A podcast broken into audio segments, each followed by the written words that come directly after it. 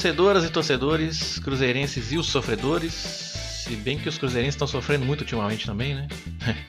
Sejam novamente muito bem-vindos ao Cruzeirologia, um podcast que só fala de Cruzeiro e que só fala de campo e bola. Sem firulinhas, sem polêmica de arbitragem, sem piadinha aqui, a gente só analisa dentro das quatro linhas. Programa número 49, último antes dos 50, estamos chegando lá. Mas infelizmente num, num mau humor, né? Porque o Cruzeiro não conseguiu vencer de novo. Não foram só derrotas, mas é bem que era para ter sido, porque o jogo de quarta-feira foi um empate bem mentiroso. E vamos tentar aí explicar essa fase do time, o que está acontecendo, né? E para falar sobre isso comigo, para dividir essa dor comigo, tá aqui o Iron Luiz. E aí, Iron, beleza, cara? Fala, Cândia. Não tão beleza, né, como eu gostaria que estivesse. É. Situação não tá das melhores aí pra gente, né? Muitos tropeços, o Cruzeiro que não consegue se acertar em campo aí na... desde que se iniciou o brasileiro, né? É, alguns problemas que a gente já vinha apontando também, mesmo quando o time tava bem, a gente já falava algumas coisas, né? Que a gente vai falar um pouco mais durante o, o episódio, mas alguns problemas que a gente já percebia naquele momento estão se mostrando mais acentuados agora, né? Mas não tem jeito, né, cara? Todo time está sujeito a passar por esse tipo de turbulência. Nos últimos dois anos, a gente também teve momentos de, de instabilidade o Mano conseguiu contornar, né? Apesar que eu, que eu acho esse momento pior de, das últimas três temporadas, assim. O time precisa responder. Vamos torcer para que essas duas semanas agora o Cruzeiro vai ter para poder treinar, né? Tendo o jogo só no final de semana, consiga recuperar um pouco, né? O padrão da equipe perdido né, nesses últimos jogos e a confiança, principalmente. Acho que o Mano tem que trabalhar muito agora é o psicológico dos jogadores e tentar encontrar uma situação, uma solução para sair desse, dessa espiral aí de, de maus resultados e principalmente desempenho, né? É, é uma situação bem difícil de explicar, né, cara? Você já deu umas pinceladas aí, mas vamos teorizar sobre isso. Nós vamos falar também um pouquinho sobre o jogo das, das meninas, das mulheres. Porque, afinal de contas, a gente, bem que, que a gente queria que o Cruzeiro masculino estivesse jogando como as mulheres estão jogando, né? Porque não tem medo de jogar pra frente, não. Vamos falar um pouquinho sobre isso. Queria falar para vocês da Cruzeiropédia, a enciclopédia colaborativa do Cruzeiro. Ela é colaborativa porque você pode solicitar uma senha para que você possa entrar com informações lá. Enciclopédia mesmo, tem os verbetes lá, ficha de jogador, ficha de jogo, é, histórico, estatísticas por jogador, por time, contra times, histórico do Cruzeiro contra outros times. Tem um monte de informações bacanas lá. Então recomendo que vocês acessem cruzeiropedia.org, nosso grande parceiro aí. Dito isso, vamos começar o episódio número 49. Vamos lá.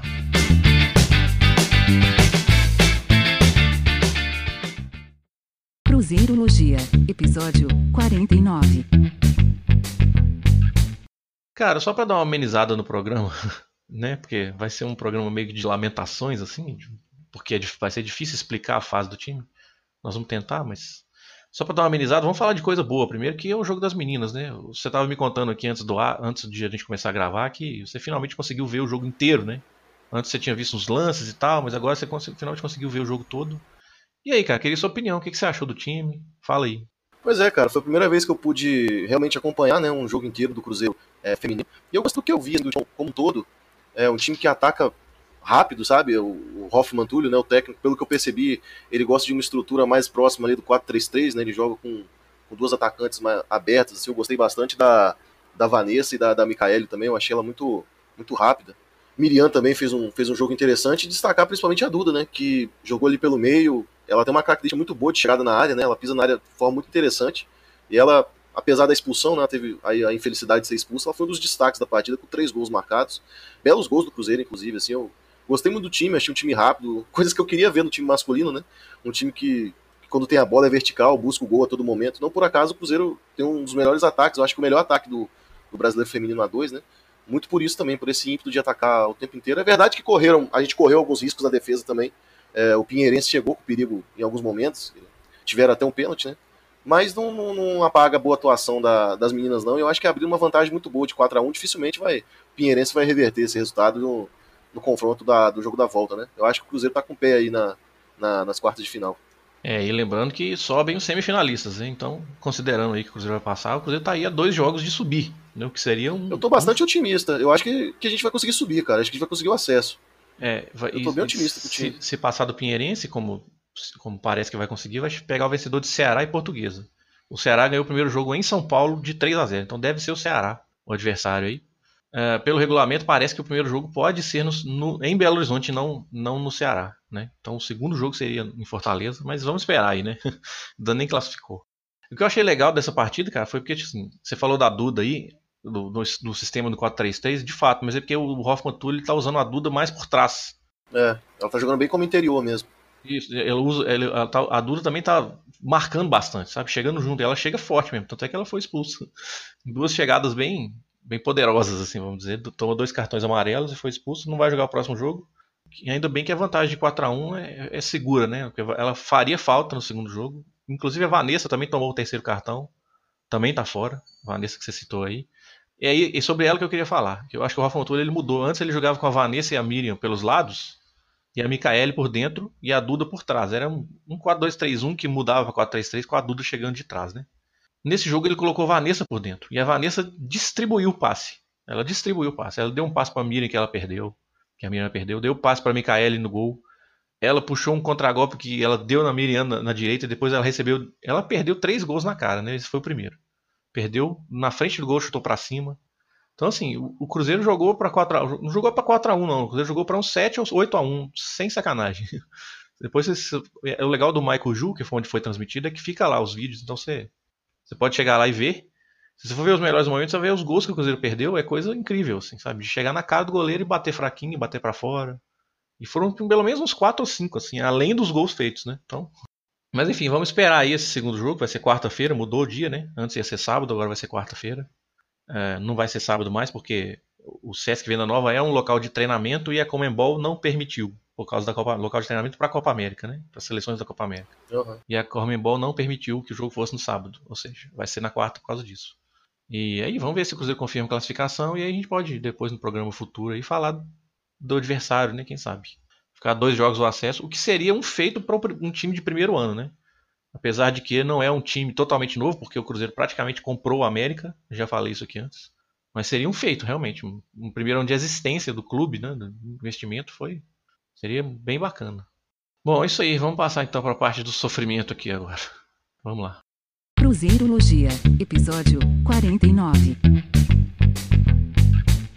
Bom, cara, é, eu não sei nem por onde começar, velho. Porque, tipo assim, foram dois jogos horríveis contra o Fluminense. Apesar de que eu achei que o segundo jogo foi um pouquinho melhor, ou um pouquinho menos pior do que o primeiro, né? O de quarta-feira foi absurdamente ridículo. 20 finalizações contra uma. Um placar totalmente mentiroso, assim. O Fluminense só não ganhou aquele jogo porque foi mal nas finalizações. E o empate nem foi justo, para falar a verdade. O empate. Finalizou merecia... muito, mas sem qualidade, né? É, então. Inclusive eu até tuitei isso antes do jogo de sábado. Eu falei assim, bicho, se, continu... se jogar do mesmo jeito, o Fluminense não vai perder tanto gol assim, não. E dito e feito, né? O Fluminense teve pouca. não teve tantas chances, talvez, né? Claras, como foi na quarta-feira, mas foi mais eficiente eu, na verdade, nem sei se foi mais eficiente ou se a zaga do Cruzeiro que bateu cabeça em tomando gols ridículos, né? Eu, assim. Acho que mais isso daí também. É, eu, eu sim. O terceiro o, e quarto o primeiro mesmo foi uma coisa inacreditável. O segundo também. Eu acho que o segundo, é. o terceiro e o quarto. O primeiro, o primeiro eu até achei uma fatalidade, porque o primeiro tempo do Cruzeiro no sábado, eu achei até bom, assim, sabe? Jogou equilibrado. Teve até um momento de domínio em cima do Fluminense, né? Eu Os achei o primeiro tempo. É, né? pois é. Chegou a levar perigo, teve uma bola do Pedro Rocha, duas bolas do Pedro Rocha, uma ele parou no Agenor e a outra ele fomeou em vez de dar no Fred. O Fred ia ficar na cara do gol. É, e ele teve mais umas duas oportunidades que ele tomou a decisão errada, né? Tocando errado, ele recebeu um passe do Egídio também que ele errou a finalização. O próprio Rodriguinho é, também uma chance de, de frente para o Agenor, né? É, é então esse fazer. primeiro tempo aí teve chances, né? Se a gente for bem, por exemplo, podia ter feito um ou dois gols nesse primeiro tempo e talvez o jogo mudasse, mas ele tomou o gol no final do primeiro tempo um gol que, assim, eu não vou dizer que é aceitável, porque a gente não gosta de tomar gol nunca, né? Mas é um gol que acontece mais normalmente, né? Num jogo de futebol de alto nível. Foi até uma certa fatalidade o Nino acertar uma cabeçada daquela, né? Eu acho que ele não vai acertar nunca mais no Brasil. É, foi muito feliz. Rafael, né? Foi até injusto, assim, o primeiro tempo terminar 1x0 pro Fluminense foi até injusto, assim, pelo que os times é, então, apresentaram. Exato. Tava um jogo equilibrado, né? Pois é, aí rola aquela esperança, né? Tipo assim, não, 1x0, mas o Cruzeiro tá, tá, tá um pouco melhor, né? O Cruzeiro não tá sendo dominado e tal, não sei o que. O primeiro lance do segundo tempo toma um gol absolutamente ridículo. Um bololô ali na, na de defesa. Pelado, né? ninguém, de exatamente, gol de pelado. Ninguém consegue tirar a bola. O, o, o, Dedé bloqueia a finalização. Só que aí a bola passa. Aí o Léo vai em cima, o Rafael vai em cima. Ninguém consegue pegar a bola e a bola só sobra no pé do Luciano para girar e ele bater pro gol vazio. Assim, a, a, sorte é que o Cruzeiro empatou logo em seguida com o gol do Robinho, né? Foi uma bola, um, um gol que o Cruzeiro roubou a bola no alto do campo, né? Eu até estava conversando com um amigo meu que eu estava assistindo lá dele. Eu falei com ele: o time do Cruzeiro não é feito para fazer, para marcar alto. Porque os caras, os jogadores do Cruzeiro são, são eles não têm capacidade física pra marcar alto. Marcar alto você precisa Até correr pela- muito. Até pela média de idade alta do time. Sim, exatamente. O Fred E- não é esse cara. Você não vai ver o Fred É, pressionando o nunca vai zagueiro. ser, né? nunca vai ser. É o que eu tava falando, se era, eu até comentei, tava comentando durante o jogo, se fosse pra. Porque eu acho que muito também, às vezes isso, o humano não- não faz muito isso, né? Eu acho que deveria. De você escalar o time também muito de acordo com o adversário que você vai enfrentar. Se você quer um time marcando pressão é, em cima do- dos jogadores do, do adversário fluminense, você não pode escalar o Fred. Muda. Tinha que Também ser ali, acho. por característica, tinha que ser o Sassá. Porque o Sassá é um jogador que tem mais explosão física pra combater, e ele é aquele jogador que joga no limite da última linha dos zagueiros pra pegar a bola que, que é lançada no espaço. E naquelas arrancadas que estava tendo do Pedro Rocha ali pelo, pelo lado esquerdo, se você tem um atacante que tem uma capacidade física pra acompanhar a velocidade do time na transição, é mais ideal ali pro, pro encaixe de jogo, entendeu? Porque o Fred é um jogador que ele precisa que a bola chegue até ele. Ele vai sair do- da área, vai sair, ele vai se movimentar, mas é aquela movimentação de passe curto, né? Ele não é aquele cara pra pegar uma bola esticada, pra fazer uma tabela muito longe da área, ele não vai conseguir. É curioso você falar isso, porque teve até um lance do Pedro Rocha, que ele recebeu uma bola. Eu não sei, acho que foi o Pedro Rocha mesmo. Ele recebeu uma bola, aí ele viu o Fred partindo e deu na frente. Eu falei, pô, cara, mas o Fred. Não, não vai, não vai O conseguir. Fred não Não vai vai pegar essa bola. Não É. tem jeito. Então, o- pro, pro Fred se dar bem no, no sistema, que, por que, que o Fred tava fazendo muito gol no, no- no começo do ano? Porque o Marquinhos Gabriel toda hora tava dando, dando passe pra ele. Botar ele na cara do gol. O tempo inteiro. Todos os gols do Fred eram na pequena área. Então, porque o time levava a bola até ele lá. Pra ele conseguir fazer a finalização. Ele é um cara que finaliza bem. Então, assim, no, no jogo. É, no jogo contra o Flamengo ele não teve nenhuma chance praticamente. No jogo contra o Inter ele teve, ele perdeu um gol até que ele não costuma perder. No próprio jogo contra o Goiás também ele teve algumas oportunidades, mas ontem a bola chegou muito pouco. E a bola com uma melhor condição para ele marcar, que foi aquele, aquele lance, aquela escapada do Pedro Rocha, que como o Fluminense dá espaço no contra-ataque, né, cara? É. Na transição, a transição é, defensiva do Fluminense é muito ruim. Quando eles perdem a bola no ataque, como a linha deles joga mais alta, e são dois zagueiros lentos, tanto o Matheus Ferraz quanto o Nino, eles não são é, zagueiros de, de velocidade. E, e no o Gilberto, como atacava muito, o Pedro Rocha cansou de, de receber bola nas costas dele lá para fazer a transição, e aí que, que entrou o problema do Cruzeiro perder, errar muito na, na tomada de decisão. Isso vem acontecendo em todos os jogos, né? Até um pouco frustrante né, nesse brasileiro, se você pegar os jogos ali contra o Flamengo, Inter e agora o Fluminense, o Cruzeiro faz jogos equilibrados com, com o adversário no primeiro tempo, consegue ali jogar de igual para igual, a gente dá uma esperança, né, de tipo assim, pô, acho que hoje vai, vai, vai, ser, vai ser bom. E aí o Cruzeiro toma um gol, geralmente por falta de por desatenção, por bobeira, por erro de posicionamento, eu não sei, parece que o time desliga, sabe? E não, não, não entende que tá jogando um jogo que se você tomar um gol depois para correr atrás é muito pior. E foi exatamente o que aconteceu, foi o mesmo cenário, a gente toma um gol de escanteio, que, que tudo bem, o Nino foi muito feliz na cabeçada, mas ele não pode ganhar no alto, né? Você tem que, o Henrique foi muito. demorou a atacar a bola, né? E aí o Nino conseguiu se sobressair é, com ele. E depois, é, durante o primeiro tempo ainda, aí a gente vai ter que voltar a falar do problema do- dos volantes, né? Que o Henrique e o Lucas Romero, além deles não estarem marcando bem, eles não estão sendo combativos o suficiente para fechar passe, para fazer pressão no, no portador da bola adversário, para encurtar a, a marcação, a- a- o posicionamento do, do- adversário. O Fluminense transitou tranquilamente ali pela nossa entrelinha. O Léo Arthur, o Ione Gonzalez, é um time que se movimenta muito, né? Então o próprio, o próprio Luciano. E o Henrique e o, e o Romero perdidos ali, não conseguiram marcar. Então o Fluminense tem- teve a posse de bola e ele conseguia muito esse espaço na nossa entrelinha, deixando muitas vezes os zagueiros no, no mano a mano, né? E aí a gente toma o gol, é, no momento que estava até bem, como eu falei, só que pecando muito na tomada de decisão do último, quando chegava no, no último terço. E no segundo tempo, aconteceu o que vem acontecendo já desde que o brasileiro começou, né? O Cruzeiro some, a- acaba o futebol, fisicamente o time se rende também, e a gente tomou três gols no, no segundo tempo, assim, inacreditáveis, né? O segundo gol, a gente já falou, é um gol de pelada, que ninguém conseguiu tirar a bola. O Fluminense, não sei se foi no terceiro ou no quarto gol também, uma cobrança de falta rápida, que os jogadores ficaram olhando o João Pedro entrar na área, Terceiro. fazer o gol. Foi no terceiro, né? Entrou na maior naturalidade, sem problema nenhum. E tudo bem. Assim, então foi, é frustrante, assim, ver como o time simplesmente desliga, cara. E, e você vê também que, além da queda técnica e física do Rodriguinho, que tá muito mal, realmente, ele não tá pisando na área, ele não tá combatendo, ele não tá conseguindo fazer aquela transição rápida, né, de ligar o ataque, o Robinho acaba ficando muito sobrecarregado, porque os volantes também auxiliam um pouco na construção. É muito passe pro lado, muito passe É. para trás, pouco passe de ruptura. Então o time tá, eu acho que hoje o Cruzeiro tá mal escalado e também me preocupa muito a parte física. Eu acho que tá essa preparação tem que ser revista aí também, porque não tem condição o time cair dando desempenho assim no segundo tempo. Não sei se você tem essa mesma impressão. Então, eu acho que você tem razão, e eu acho que especificamente nesse jogo do, do sábado, que te- tem o Mano trouxe muito do jogo de quarta-feira pro jogo de sábado. O Cruzeiro, no sábado, ele jogou diferente. Porque ele não queria fazer um jogo tão ruim como fez na quarta-feira, que a própria Mano admitiu, né? Porque não tem condição, não tem como defender aquilo, né? Aquele jogo de quarta-feira a gente nem tá comentando muito bem aqui, porque não teve jogo, né? Uma o Fluminense finalização, né? amassou o Cruzeiro. É, não. Não, não, não rola. Uma finalização é simplesmente inaceitável. Tem que criar mais. Agora, o jogo de sábado, por consequência desse jogo de quarto, no jogo de sábado eu acho que o Mano tentou surpreender fazendo isso, marcando alto. Porque o Cruzeiro não é de marcar alto. Né? O Cruzeiro é um time que não sabe marcar alto. O Mano tentou fazer essa surpresinha, só que o time não está acostumado. E aí rola isso que você falou. Os, os quatro da frente vão ter, sobem para marcar, mas o resto do time não vem. Então fica esse espaço no meio, né? E o Henrique e o Romero expostos. Tanto é que o Fluminense, que já está acostumado a, a, sair pelo chão dessa pressão alta, porque o Fernando Diniz joga assim, né? Ele exige que. Praticamente exige que não se deixe o tão. Né? A bola vai no goleiro, volta, vem no lateral, e eles tentam sair pelo chão.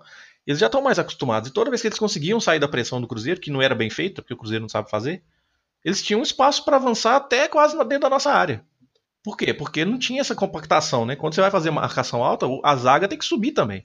Tipo, o Dedé e o Léo, eles têm que pisar quase na linha do meio campo. Ou até mais, às vezes invadir para pressionar o resto do time. Mas eles não quiseram fazer isso. Não é que não quiseram, é porque eles não conseguiram fazer isso. O time ficou espaçado e toda vez que o Fluminense conseguia sair tocando, uh, eles conseguiam muito campo e aí ficava exposto. Né? O Ganso tinha espaço, o Luciano tinha espaço. Enfim. Mas curioso, cara, é que tipo assim, depois do segundo gol do Cruzeiro, do, do, do primeiro gol do Cruzeiro, né, o único, depois do 2 a 1 eu achei que o Mano foi até ofensivo, assim, sabe? Ele deixou o Robinho por trás, o Orejuela machucou, infelizmente o Orejuela estava bem no jogo. Não sei se você concorda comigo. O Orejuela, quando ele é, machucou, ele estava bem. né, essa lesão do Orejuela. Pois é. Porque, ele tá, é, porque tem o Edilson. Ele realmente bem, entrando... É, mas o Edilson está numa situação também desgastado com a torcida, tecnicamente não está vivendo seus melhores dias também. Pois é, quando, quando, é quando, quando a fase está ruim, dá tudo, dá tudo errado. Né? É. Agora, o que me impressiona, igual você falou, o Cruzeiro não é um time treinado para marcar pressão e nem tem jogadores que combinam muito com essa característica. Né? Por você cobrar que Fred, Robinho, é, o próprio Henrique façam marcação-pressão, até pela condição física e idade deles, é meio inviável, né? E, só só para fazer uma ver... parte, eu acho que o Mano fez isso porque ele não queria que acontecesse a mesma coisa de quarta-feira? Sim. De ficar, de ficar os 90 minutos recuado. E quem tava tentando fazer isso muitas vezes subindo lá na frente era o Henrique. Você vê o Henrique fazendo Sim. isso. É, não dá pra entender. Entendeu? E não marcar é, zagueiro, né? É, não, não, tem como, cara. Vai, vai estourar, entendeu? Uma das grandes sacadas que o Mano teve em 2017, para ganhar aquela Copa do Brasil, inclusive, foi quando ele colocou o Hudson plantado junto com o Henrique para fortalecer o sistema defensivo. Foi a melhor fase do Murilo porque ele colocou dois volantes de marcação ali para fortalecer o nosso sistema defensivo na época. Né? O time estava levando três gols e tal, ele não queria mais que isso acontecesse. Foi até uma época ali que o Cruzeiro é, eliminou o Palmeiras. E quando eliminou, foi até o Cabral que jogou. Mas no, no segundo jogo contra o Grêmio, no Mineirão, ele colocou o Hudson junto com o Henrique. Uhum. E a partir dali o time começou a jogar com o Hudson e Henrique. E naquele jogo o, o Hudson fez até jogar, o gol, né? Fez até o gol o Luan não conseguiu jogar e, e, você protege os zagueiros, para o time parar de tomar tanto gol. Foi o que aconteceu naquela época, né? A gente jogou é, os dois jogos contra o Flamengo, o Flamengo fez um gol impedido na, na gente lá no Maracanã, e no, no, no Mineirão ficou 0x0 a, a gente levou nos pênaltis. E o Grêmio também não conseguiu marcar gol é, na gente. Então, o Mano tem que buscar uma solução agora, que não é colocar mais um volante de marcação. Porque a gente já viu que Romero e Henrique não estão resolvendo juntos. Eu acho que o que o Mano precisa mudar agora é, a nossa saída de bola precisa melhorar, ter apoio dos jogadores. Ontem mesmo teve um, um lance de, na imagem que eu peguei, o Romero já estava jogando como lateral improvisado, o Léo pega a bola, o Cruzeiro estava perdendo de 2 a 1 um ainda. O Léo pega a bola, sobe até o ataque, na frente dele tem quatro jogadores do Fluminense fazendo a marcação, é, o Pedro Rocha lá na frente, junto com o Fred, no outro bloco, a bola não ia chegar lá, e atrás do Léo tá o Egídio e o Henrique, então assim, o Léo só tinha opção de passe, se, se ele tentar um esticão e perder a bola, tocar para trás. Então não tinha opção de, de passe pro Léo receber, ou seja, não tem aproximação, né? É, o Cruzeiro perdendo o jogo sem aproximação, assim, o time sem saber o que fazer, sem opção. E isso é uma coisa muito recorrente quando a gente pega para assistir os jogos do Cruzeiro. Os jogadores do meio chegam na frente e não tem opção para tocar. Então tem que rever alguma coisa, né? Eu até falei que pelo voltando a dizer, de escalar o time de acordo com o adversário, eu teria colocado começado esse jogo com Pedro Rocha na esquerda, Marquinhos Gabriel ou David no lado direito, para você aproveitar justamente os corredores que o Fluminense dá espaço. E o Robinho por dentro não como exatamente um volante, mas ali um terceiro homem, encostando mais é, nos volantes para fazer esses lançamentos que ele faz muito bem, para pegar o, Fluminense, o costado do Fluminense é, desprotegido, né? Só que o Mano acabou colocando o Robinho aberto, e aí eu acho que não, está facilitando para ele jogar dessa forma, porque, como eu falei, ele está ficando muito sobrecarregado pela falta de, de auxílio dos volantes na hora de construir o jogo junto com ele. É, voltando aqui para o pós-gol do Cruzeiro. Eu achei até que, tipo assim, não é que o Fluminense estava protegendo o resultado, não. O Fluminense, esse período do jogo, entre o gol do Cruzeiro e o terceiro gol do Fluminense, eu achei que o Cruzeiro até conseguiu subir um pouquinho de produção. Com todos esses problemas aí que a gente falou, saída de bola, né, é, dificuldade de marcar ali a entrelinha, mas enfim, o Cruzeiro até conseguiu ficar um pouco mais com a bola. Porém, não, não conseguia ser incisivo. E a gente achando que em 2x1 ali, eu, eu vendo o jogo, eu falei assim, não, acho que até dá pra empatar, porque o Cruzeiro tá eu jogando. também tive essa impressão. né? Mas depois É. ele nunca conseguiu dominar o Fluminense, né? Não, não conseguiu dominar. Ele tava com mais. a- tá- teve a posse da bola um pouquinho também, né? Não foi, não foi completamente dominado. O Fluminense não foi. O a questão aqui é a seguinte: não é que o Fluminense estava tentando recuar para sair em contra-ataque. Não era isso. O Cruzeiro é que estava realmente empurrando o Fluminense para trás nesse período do jogo. E era uma posse também, de certa forma, até, até infrutífera, né? Porque a gente não estava conseguindo criar efetivamente chances de gol. O Fluminense, quando subia, chegava com mais perigo do que a gente. Sim, porque, tava, porque o Mano colocou. é, saiu o Orejuela, ele tirou o Romero para a lateral direita. E aí ele colocou o Marquinhos Gabriel. Então, e o Robinho ficou jogando por trás, já estava jogando por trás, né? Então o Robinho ficou de volante. Tanto é que no terceiro gol, no terceiro gol o que acontece é o seguinte, é uma cobrança de falta rápida, que o Ganso ele tava com as costas no Egídio. Só que aí ele sai do Egídio para receber esse- o- a cobrança de falta. O Egídio fica na dúvida, porque se ele foi, vai no Ganso, tem um, um ponto à esquerda aqui, que eu acho que é o Marcos Paulo, que é o que dá o cruzamento, né, para ele marcar também. Então ele ficou rolou uma indefinição de marcação e nem o Robinho, que era volante nessa, nessa hora, nem o Henrique foram no Ganso. Então o Ganso pegou essa bola, girou sem como assim, o jogador do Cruzeiro mais próximo estava a 5 metros dele. Ele girou com facilidade, viu, deu no Marcos Paulo e o Marcos Paulo deu uma, uma bola pro João Pedro, que desviou, tirou do Rafael. E se você vê o lance, a zaga totalmente parada, cara. Ninguém, ninguém, ninguém pressiona nem o cruzamento, ninguém acompanha o João Pedro, nada. Isso é mais Tá todo mundo meio Isso que é estático. o mais assim. inacreditável de ver. É, vendo esse lance, eu fiquei pensando assim, poxa, será que os caras estão tipo, tão tensos, tão tensos, que tipo, dá um apagão na hora, sabe? Tipo, questão psicológica mesmo. Os caras estão vendo que, tipo assim, pô, tá 2x1, a gente não pode perder esse jogo, não sei o que, e a fase do time tá, tá ruim. E aí tem a cobrança de falta rápida e os caras estão tipo, meio desatentos, sabe? De tão tenso que eles estão. E aí todo mundo congelado ali, a última linha, e toma aquele terceiro gol, aí, o- aí acabou o jogo. No Quando terceiro o gol time o entra nessa espiral de, de maus resultados, então é, os gestos técnicos ficam comprometidos, a tomada de decisão também fica atrapalhada. Só que o time do Cruzeiro é um time experiente, né, cara? Não é um time de garotos, né? Não era pra sentir Então- tanto assim, né? Não era pra sentir tanto, assim. Se, é inacreditável porque a gente, gente, né? a gente tá tomando muito gol que, que não é pra tomar. Um time da maturidade do Cruzeiro.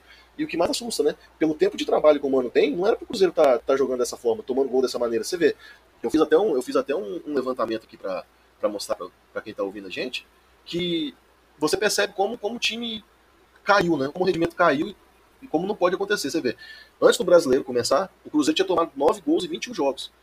Agora, tipo, 7 jogos depois, a gente levou 14. Ou seja, uma média de 2 gols por partida. Por quê, né? Tem que ter uma justificativa pra isso.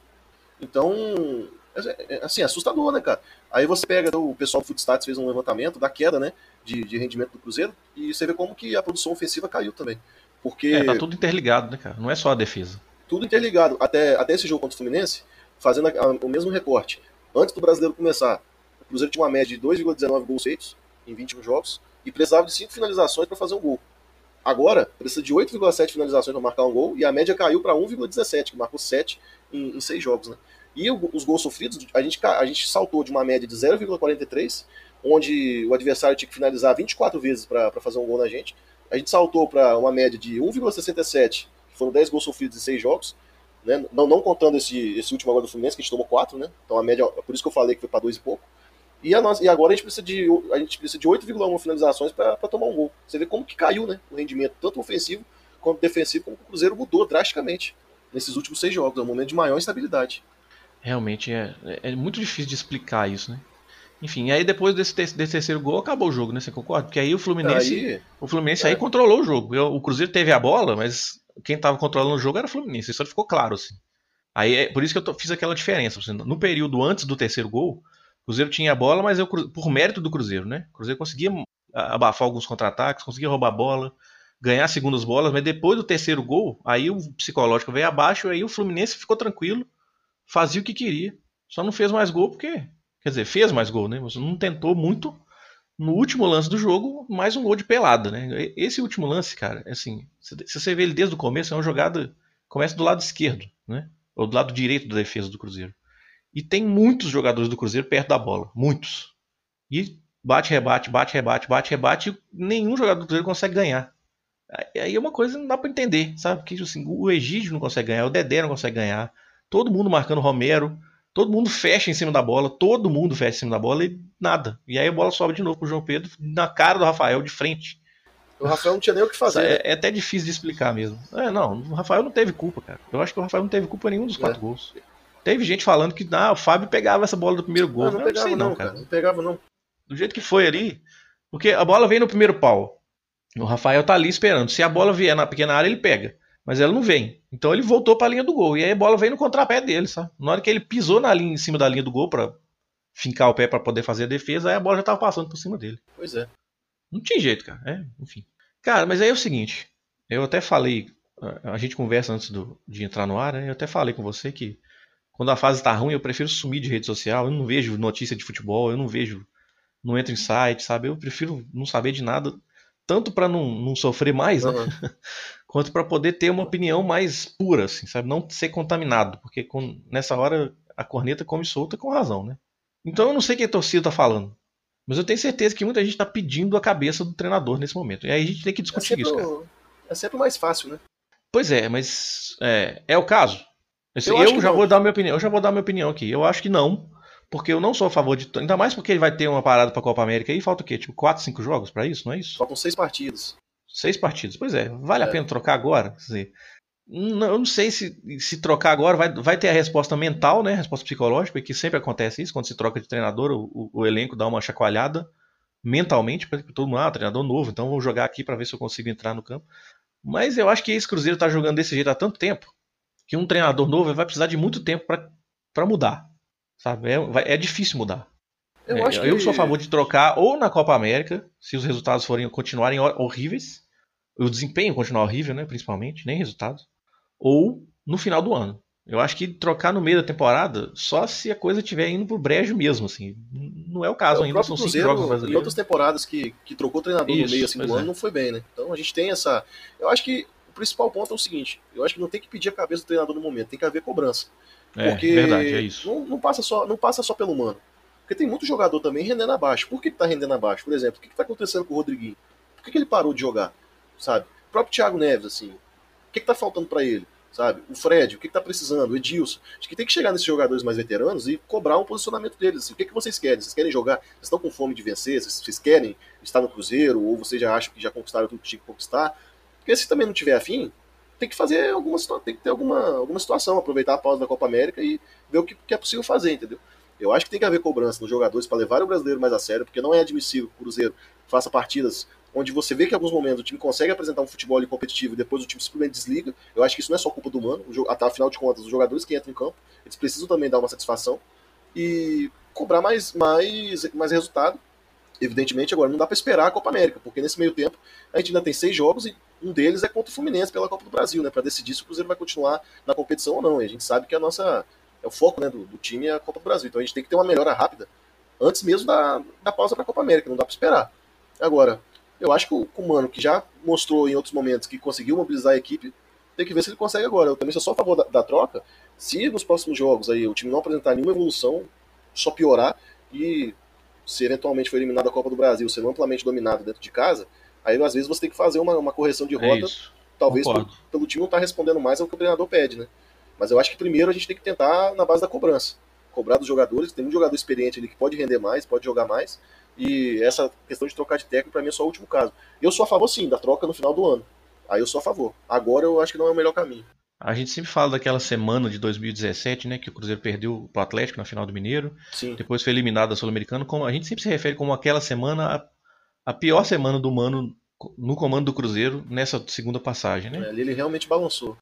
Mas cara, eu tô assim, eu tô para dizer que esse período é mais turbulento do que aquele. Eu tô achando que essa, esse momento eu acho que é o mais é o mais perigoso para ele, tá sendo agora, não aquele mais. Superou, entendeu? Sim. Em termos de É, o Cruzeiro também. O Cruzeiro também. Ano passado a gente também teve um momento turbulento ali, que foi o, o início ruim na Libertadores, né? Aí depois, na mesma semana que a gente perde de 3x1 pro Atlético na- no primeiro jogo da final, a gente empata com o Vasco no Mineirão. Sim, mas não chegou, a mas não chegou no mesmo nível daquela de 2017, né? Não, não, não chegou, não chegou, e eu acho que essa de agora é a pior, porque a gente tem que olhar outras coisas também, não é só a questão do mau desempenho, né? Você, você olha, você cobra muito também baseado naquilo que você, que você entrega pro treinador, por exemplo. O Cruzeiro tem um time muito caro pra jogar dessa forma, né? É pouco, né? Tipo, É. dá pra fazer mais. Quando Sim. você investe tanto igual o Cruzeiro investiu e não consegue os resultados, aí você tem que ver o que, que tá, o que, tá errado. Porque se é pro mano entregar isso daí que ele tá entregando, dá pra fazer com um elenco mais barato, né? E é legal você ter tocado nesse ponto, porque assim, é, eu vou de novo me referir àquele período do jogo entre o, o, o, o primeiro gol, do- o gol do Cruzeiro e o terceiro gol do Fluminense. O Cruzeiro estava dando espaço, mas o Cruzeiro estava dando espaço porque o Cruzeiro estava sendo ofensivo. Eu até falei pro meu amigo, falei, cara, eu prefiro ver o Cruzeiro jogando assim, sabia? Tipo, tentando, tentando atacar do que ficar só jogando na solidez sempre, sabe? E, tipo, dando estocadinha de vez em quando, tentando ser eficiente. Não, eu prefiro o Cruzeiro tentando, sabe? Não, Avançando jogadores. Jogando futebol, né? O, nesse, naquele período do jogo, se não me engano, o Robinho já tava jogando de volante, né? Já. Eu acho. Sim. Ele colocou. Quem que ele Qual foi a primeira substituição dele? ele, ele, teve que. Jogo? Primeiro ele teve que substituir o Orejuela pelo. Ah, pelo sim, foi isso. É, então foi por isso já. É. Pois ele, então, aí ele já tirou o Romero do meio de campo, colocou no lateral e, de, e recuou o Robinho para ser volante. Então ficou só o Henrique sozinho. O Henrique, ele é um bom volante, mas ele não é um. um eu acho que ele não serve para jogar de, de, um sozinho, sabe? Ele tem que ter alguém do lado dele. Para ele ser um eu bom primeiro acho. volante, ele precisa ter um, alguém ali. Então, é, é para ele cobrir o campo todo, eu acho que é um pouco difícil para ele. Mas enfim, por causa dessa troca, de colocar o Marquinhos Gabriel no lugar do, do Orejuela, que saiu lesionado, o Cruzeiro estava jogando ofensivamente, é, ou pelo menos estava tentando jogar ofensivamente, né? com o Robinho por trás. O problema é esse, exatamente o que você tinha falado. O Robinho ficou meio sozinho ali, né? Só tinha ele. Mas enfim, isso é outro, já debatemos isso. E, mas por causa dessa presença do Robinho ali, que não tem tanto poder de marcação, o Cruzeiro ficou um pouco exposto também, né? Mas tudo bem, é o risco que você corre, é o paradigma do cobertor curto. Se você quer atacar muito, você vai dar campo. É o que o Fluminense faz. E a gente já tava perdendo é... o jogo também, né? É justo, então, eu acho que é isso mesmo. O Mano, não é que o Mano tipo, ficou retrancado quando tava 2 a 1 um. Não, ele tentou atacar. Mas deu muito errado. É. O Cruzeiro não conseguiu atacar, enfim. É, bom, agora tem uma semana aí para treino, né? Não vai ter jogo no meio de semana. O próximo jogo só contra a Chapecoense uh, no fim de semana às vezes é ruim, né? Porque assim, quando tem um jogo no meio de semana logo, a, a pressão ela dura ah, cara, menos mas, tempo. Sinceramente, eu acho que nesse momento é bom pro Cruzeiro parar, sabe? Não, não, sim, eu acho que sim, eu concordo. Eu também acho que vai ser bom. O que eu tô dizendo é o seguinte: psicologicamente, às vezes é bom ter um jogo logo. Sim, sim. Que é para, porque as atenções já se voltam para esse jogo, já se cria uma expectativa do que ficar a semana inteira reclamando. É, nesse, como né, a torcida vai fazer, é, com razão. Nesse ponto faz sentido mesmo. É, então, é isso que eu tô dizendo. A questão, assim, eu acho que nesse momento é importante dar uma pausa, até para ter essa cobrança, entendeu? Tô pro Sim. mano ser, ser cobrado, eu acho que o mano precisa mexer no time, tentar achar uma, uma, uma escalação diferente, uma forma de jogar diferente. Eu acho que pro Cruzeiro atualmente, como alguns jogadores, como o Rodriguinho, não adianta, por mais que o investimento nele tenha sido alto, ele não tá jogando bola agora, que justifica a titularidade. Então, de repente, às vezes o Mano pode testar alguma coisa diferente, colocar o Lucas Silva, trazer o Robinho para dentro, jogar com dois pontas mais agudos para ver se o time tem mais intensidade. Alguma coisa tem, que tem que tentar fazer diferente, porque você não vai conseguir os mesmos resultados fazendo as mesmas coisas, né?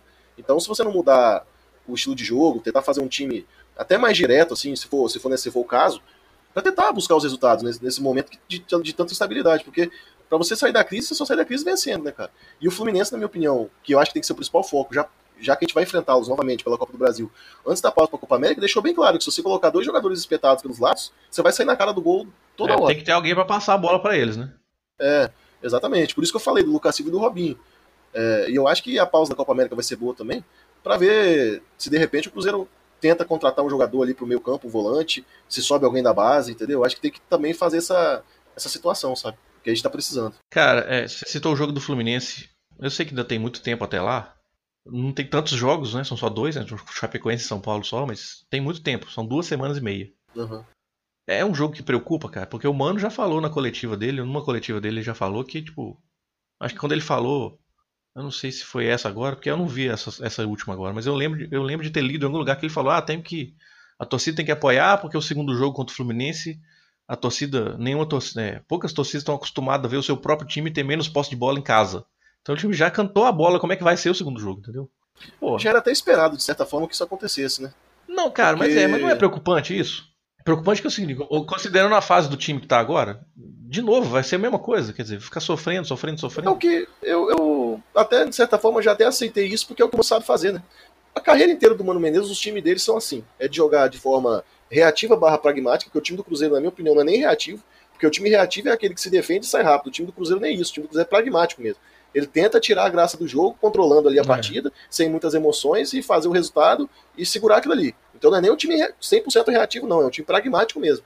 É o que o Mano sabe fazer. Eu acredito que, sabendo disso, quem contrata sabe disso, e quando renovaram com ele, pagando o maior salário de um treinador brasileiro, acho que a diretoria sabia disso, eu, eu sinto, assim, dentro do Cruzeiro, que o Mano tem muita liberdade para fazer o que ele quiser, sabe? E isso, isso é ruim, porque parece que, que quem tá lá não consegue cobrar dele. Então, por exemplo, o Mano chega e pede o Rodriguinho, o Cruzeiro vai lá e paga um dinheiro que nem tinha, traz o Rodriguinho para fazer sombra pro Thiago Neves. Pede o Dodô, chega ganhando um salário altíssimo. Aí chega também, chega o Marquinhos Gabriel, chega o Pedro Rocha, só jogadores ali, sabe, de um belo quilate, então o Mano tem um belo cardápio para montar um time que tente jogar, que seja efetivo e, e vai voltar para aquela, aquela alternativa de simplesmente se fechar e segurar o resultado é. a qualquer custo. Exato. É pouco, né? Só que é aquela coisa, as pessoas não podem querer do Mano Menezes algo que ele não vai entregar. Ele entrega isso. Aí que eu falo que às vezes parece que ele tem muita liberdade para fazer o que ele quer. Porque se é para apresentar esse futebol, tudo bem. Mas não precisa que o time gaste tanto pra, se, e o Cruzeiro fique tão endividado como está para entregar ótimas opções para o Mano e ele sequer utilizar esses jogadores de acordo com, com, o adversário que ele vai enfrentar. Então é sempre aquele mesmo time, aquela mesma postura, e ele não é capaz nem de variar tipo, a formação, é, as opções né, do, do, time mesmo, de acordo com, com o adversário. Então é isso que eu simplesmente que eu realmente não entendo. Se é para ser assim, eu acho que podia até ser mais barato né, o, o investimento. E ele precisa ser mais cobrado. Precisa ser mais cobrado para entregar um resultado diferente e um desempenho também. Mas eu meio que já aceitei que, que esse é o estilo do Mano, ele não vai mudar. E a gente já viu ele fazer isso quando o time está passando por um momento de estabilidade, ele voltar algumas casas para aquela zona de conforto dele, que é um time mais, é, mais pragmático, se defendendo a qualquer custo. É, a questão, cara, é que eu acho que ele já fez isso, entendeu? Sim, a questão é que, que ele já voltou na, algumas na casas. Né? É, porque o que acontece, o que, o que tá me preocupando é o seguinte. É, beleza, o, Cruzeiro, o Mano é o time que joga. O Cruzeiro do Mano é o time que joga assim, a gente tá acostumado, já temos três anos jogando assim. Uhum. Só que dessa vez, a, o ponto forte que o Mano vende como trabalho dele não funciona, não tá funcionando. Exatamente. Entende? É aí que ele tem que ser é uma, coisa, é uma situação nova, isso nunca aconteceu é. antes. A defesa do Cruzeiro não é mais sólida. Eu não Exatamente. tenho mais confiança na defesa do Cruzeiro. Por isso que eu tô falando que esse jogo da volta contra o Fluminense pode ser preocupante. Por quê? Ah, vamos, ah, nós temos a vantagem do placar, nós estamos com empate. Beleza, ganhar em casa. Então, assim, nós vamos ficar. Nós vamos ganhar o jogo, mas eles vão ficar esperando o Fluminense para sair no contra-ataque? A defesa do Cruzeiro não, não tá inspirando confiança para isso, entendeu? Então vamos atacar, cara. Vamos fazer uns 3x3, 4x4, pô. E hoje não passa confiança nenhuma de que nós vamos conseguir classificar, né? A grande verdade é essa, né? Exato, é isso que eu tô falando. Eu não, eu não tô confiante. Tudo bem, ainda tem uma, duas semanas e meia até o jogo, mas hoje eu não confio. Não é, o, o, Cruzeiro precisa melhorar muito pra esse jogo, né? Não dá pra, pra ir jogar contra o Fluminense lá no, no Mineirão dessa forma, assim, tão, tão estável, né? Porque com certeza eles vão querer, o Diniz vai atacar, é, vai para cima. Certamente. E a gente precisa dar uma resposta, né, cara? É. Bom, nossas lamentações colocadas, vamos colocar lamentações da galera aqui agora. Passar para a parte das perguntas. Vamos lá. Cruzeirologia, episódio 49. Perguntas barra cornetas da galera. Já começo aqui com direto. A primeira palavra do primeiro tweet é corneta. É do Thales. corneta. Humano não deveria ser contratado pós-China. Corneta 2. Humano tinha que cair depois do último jogo do brasileiro do ano passado. Um sonho, um treinador que tem o DNA da escola Bielsa e afins. É mais um comentário do que uma pergunta, né? Se ele não deveria ser contratado pós-China, é, bom, a gente não teria as Copas do Brasil, né? É, ou, ou, teria, né? Não dá pra saber, né? É, eu acho que na realidade tem que saber também separar as coisas, né? O Mano é, fez, um, fez um bom trabalho em 2015, ele foi pra China e ele voltou, pegou um time é, destroçado psicologicamente, em penúltimo lugar, e ele entregou o time fora 16, da zona de rebaixamento isso. em 2016, com a quinta melhor campanha do retorno. Isso é, um, isso é um fato. E chegou à semifinal da Copa do Brasil, perdendo pro Grêmio, que veio a ser campeão, né, com um time bastante questionável. Lembrando que tinha Lucas e Edmar nas laterais. Só para lembrar. Então eu acho que também não dá pra ser ingrato com o trabalho dele. Eu não acho que o Mano é essa coisa horrorosa toda também, não. Eu acho que ele tem méritos também. Em 2017, nosso time não era um grande elenco. Lembrando que a gente tinha Alisson, a gente tinha John Lennon, a gente ganhou a Copa do Brasil com Ezequiel de titular e Murilo na zaga, que hoje Murilo tá bem abaixo. Então, assim, ganhou a Copa do Brasil, que não é qualquer coisa. O Cruzeiro não ganhava um título de mata-mata há 14 anos. Todo mundo brincava dizendo que a gente não tinha mais a alma copeira e tudo mais, o Mano devolveu isso pra gente. É, e, e título duas, é título, não dá pra... Né? E ganhamos duas. E na sequência, no, no, ano passado, novamente, a gente fez um brasileiro muito ruim, é verdade, mas ganhamos outra Copa do Brasil, algo que nunca tinha sido feito antes, ser bicampeão de, uma, de um torneio nacional. O Cruzeiro foi com o Mano Menezes, então ele tem os méritos dele. Entendeu? É claro, o estilo de jogo é ruim, é ruim, mas ele tem os méritos, né? Eu não acho que ele tinha que cair depois do, do último jogo, não. Ele coloca aqui duas cornetas, né? A primeira é não deveria ser contratado pós-China. Essa nós já discordamos, né, do Thales. A gente entende, é. porque a fase do time, né, inspira muita, muita raiva mesmo, realmente. Agora, a segunda corneta, eu não sei, cara. Será que talvez a hora de trocar de treinador não era entre a temporada de 18 para 19? Né? Porque fim de temporada, início de outra temporada, para mim é o momento de se trocar. Mas como é que você troca um treinador que acabou de ser campeão da Copa do Brasil, né? É, esse é, isso é difícil no Brasil, cara. É. Trocar um treinador campeão. E outra coisa também que, tipo assim, pelo que eu tô vendo aqui, ele gosta de times que são propositivos, né? Que jogam pra frente, que ele tá falando que queria um, um treinador com DNA de Bielsa e afins. Eu, quando eu me despido do meu gosto pessoal para analisar o trabalho do Mano, eu consegui ver méritos. Eu acho que às vezes as pessoas desmerecem muito assim as duas Copas do Brasil que ele ganhou, mas cara, vale lembrar, pô, você pega lá 2017, como eu já falei, a gente não tinha um grande elenco, a gente eliminou o atual campeão brasileiro da época, que era o Palmeiras, a gente superou o Flamengo, que tinha muito mais investimento, é, a gente ganhou do, do São Paulo, que é sempre um adversário duro, a gente ganhou do Grêmio, que, que era campeão, o atual campeão da Copa do Brasil e veio ganhar a Libertadores. E no ano passado, a gente novamente eliminou o Palmeiras, que veio a ser campeão brasileiro.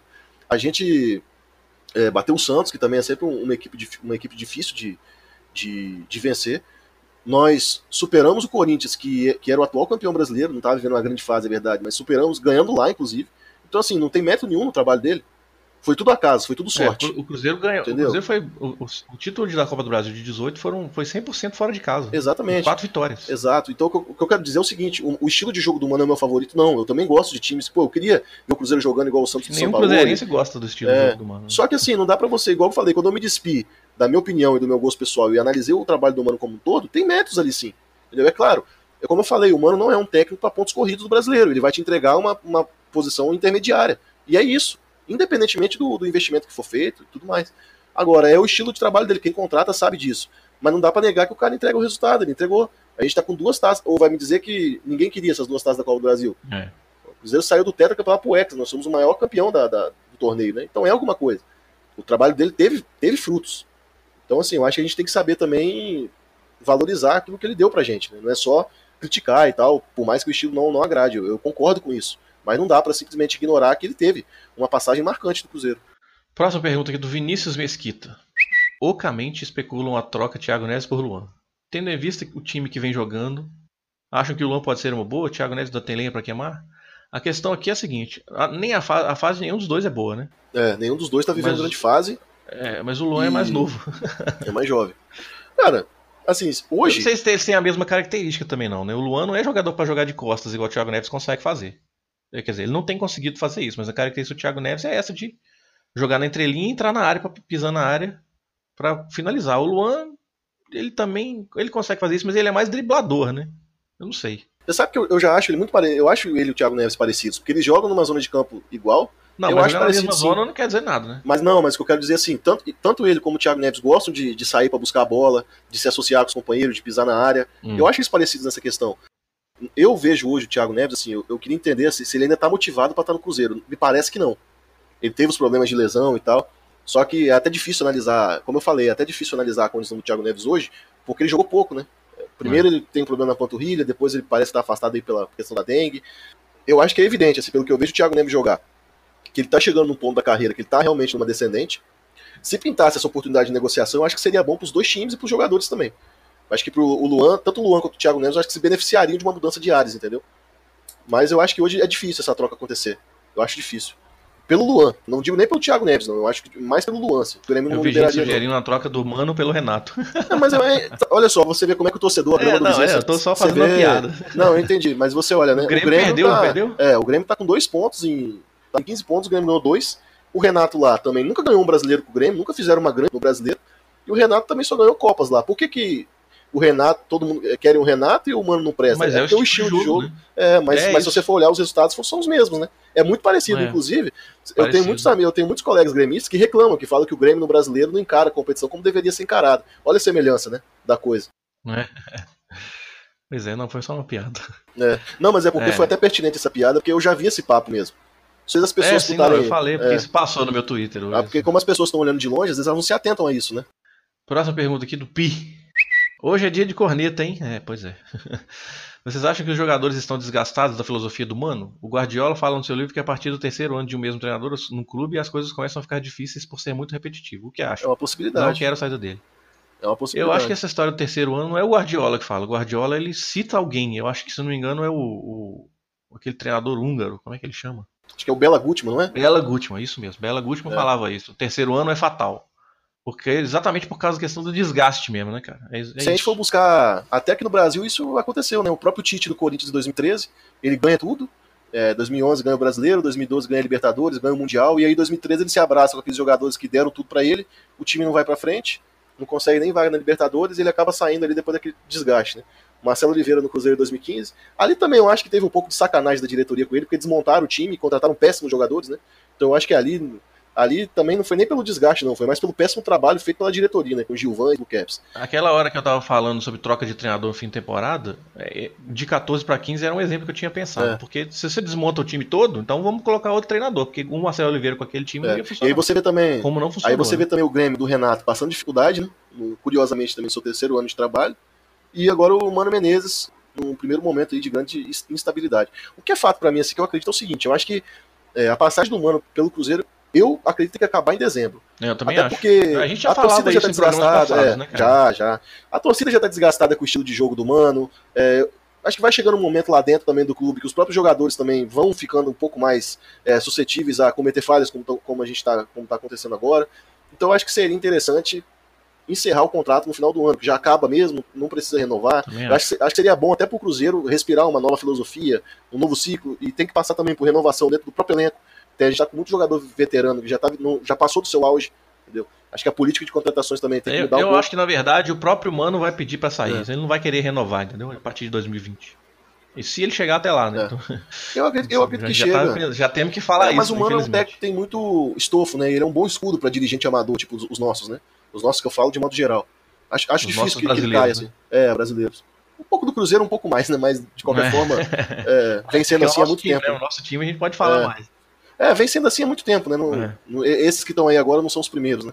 É. Os últimos anos do Cruzeiro aí mostram vários e vários aí. Então, se fosse um treinador menos, por exemplo, fosse um Fernando Diniz, eu acho que provavelmente já estaria na corda bamba já. É, certamente. Mas como é o Mano Menezes, com todo o peso que ele tem, ele ainda consegue sobreviver um tempo maior, né? Não, E tudo que ele fez também, né?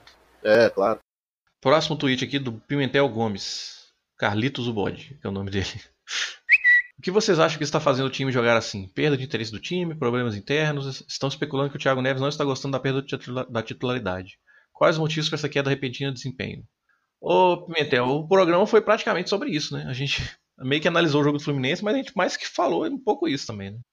E É agora difícil, que difícil. agora que começa essas fases ruins, começa a surgir essas especulações, né? Que jogador tal tá É, a teoria, é, a teoria da, a teoria da conspiração sempre tem, né? Eu, eu li uma vez, foi antes do jogo, foi antes do jogo de sábado, eu li uma vez que o, o Thiago Neves e o Rodriguinho estavam se unindo pra tirar o mano. É, eu vi, algumas são até criativas, né? Eu vi isso também. É, pois é. Não, eu acho que o que tem que acontecer é a diretoria aparecer e dar um posicionamento até pra cortar esse, esse- essas especulações, né? Uhum, também acho. Mas eu, eu- eu- a gente até explicou ao longo do programa, igual você falou, né? Acho que ele, ele ouvindo, ele vai. Explicou Vai chegar não, a a gente tentou explicar. né? É, tentamos explicar, assim, baseado no que a gente acredita. E o que a gente observa de fora, é, também. É. Próxima pergunta do João Miguel.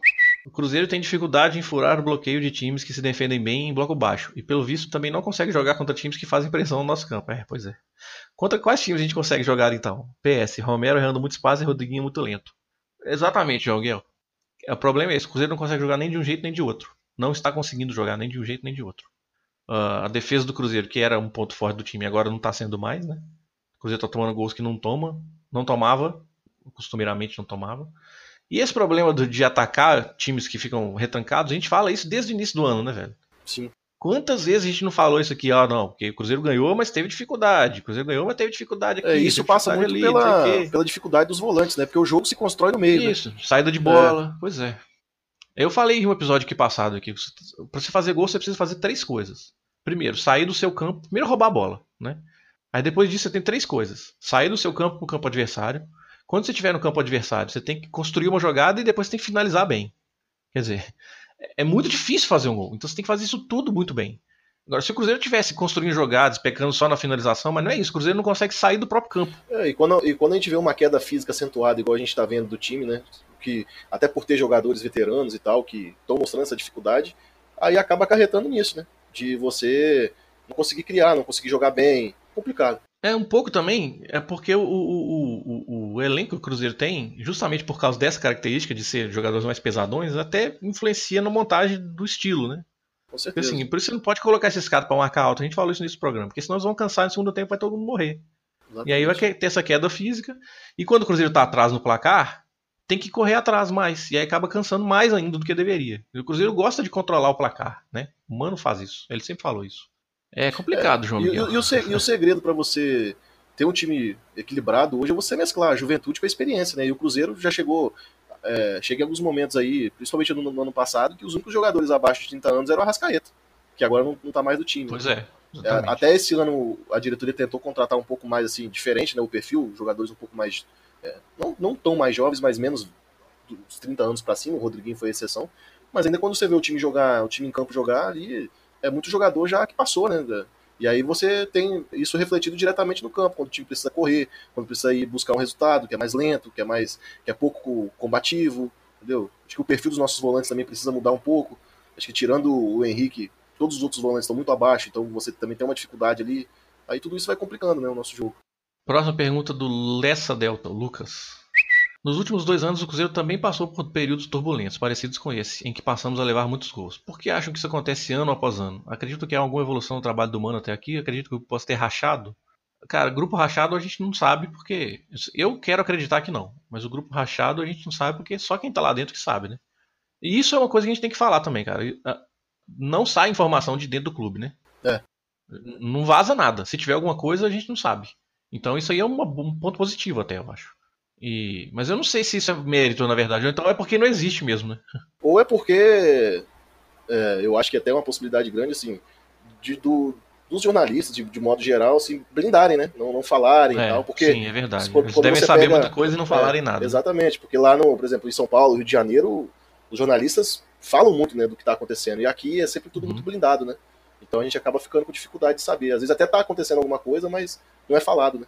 Por que isso acontece ano após ano? Cara, eu acho que todo time tem esse período, principalmente no Brasil, tá? Então acho que todo time tem esse período mais complicado no ano. A questão é saber como, como saber passar por esse momento.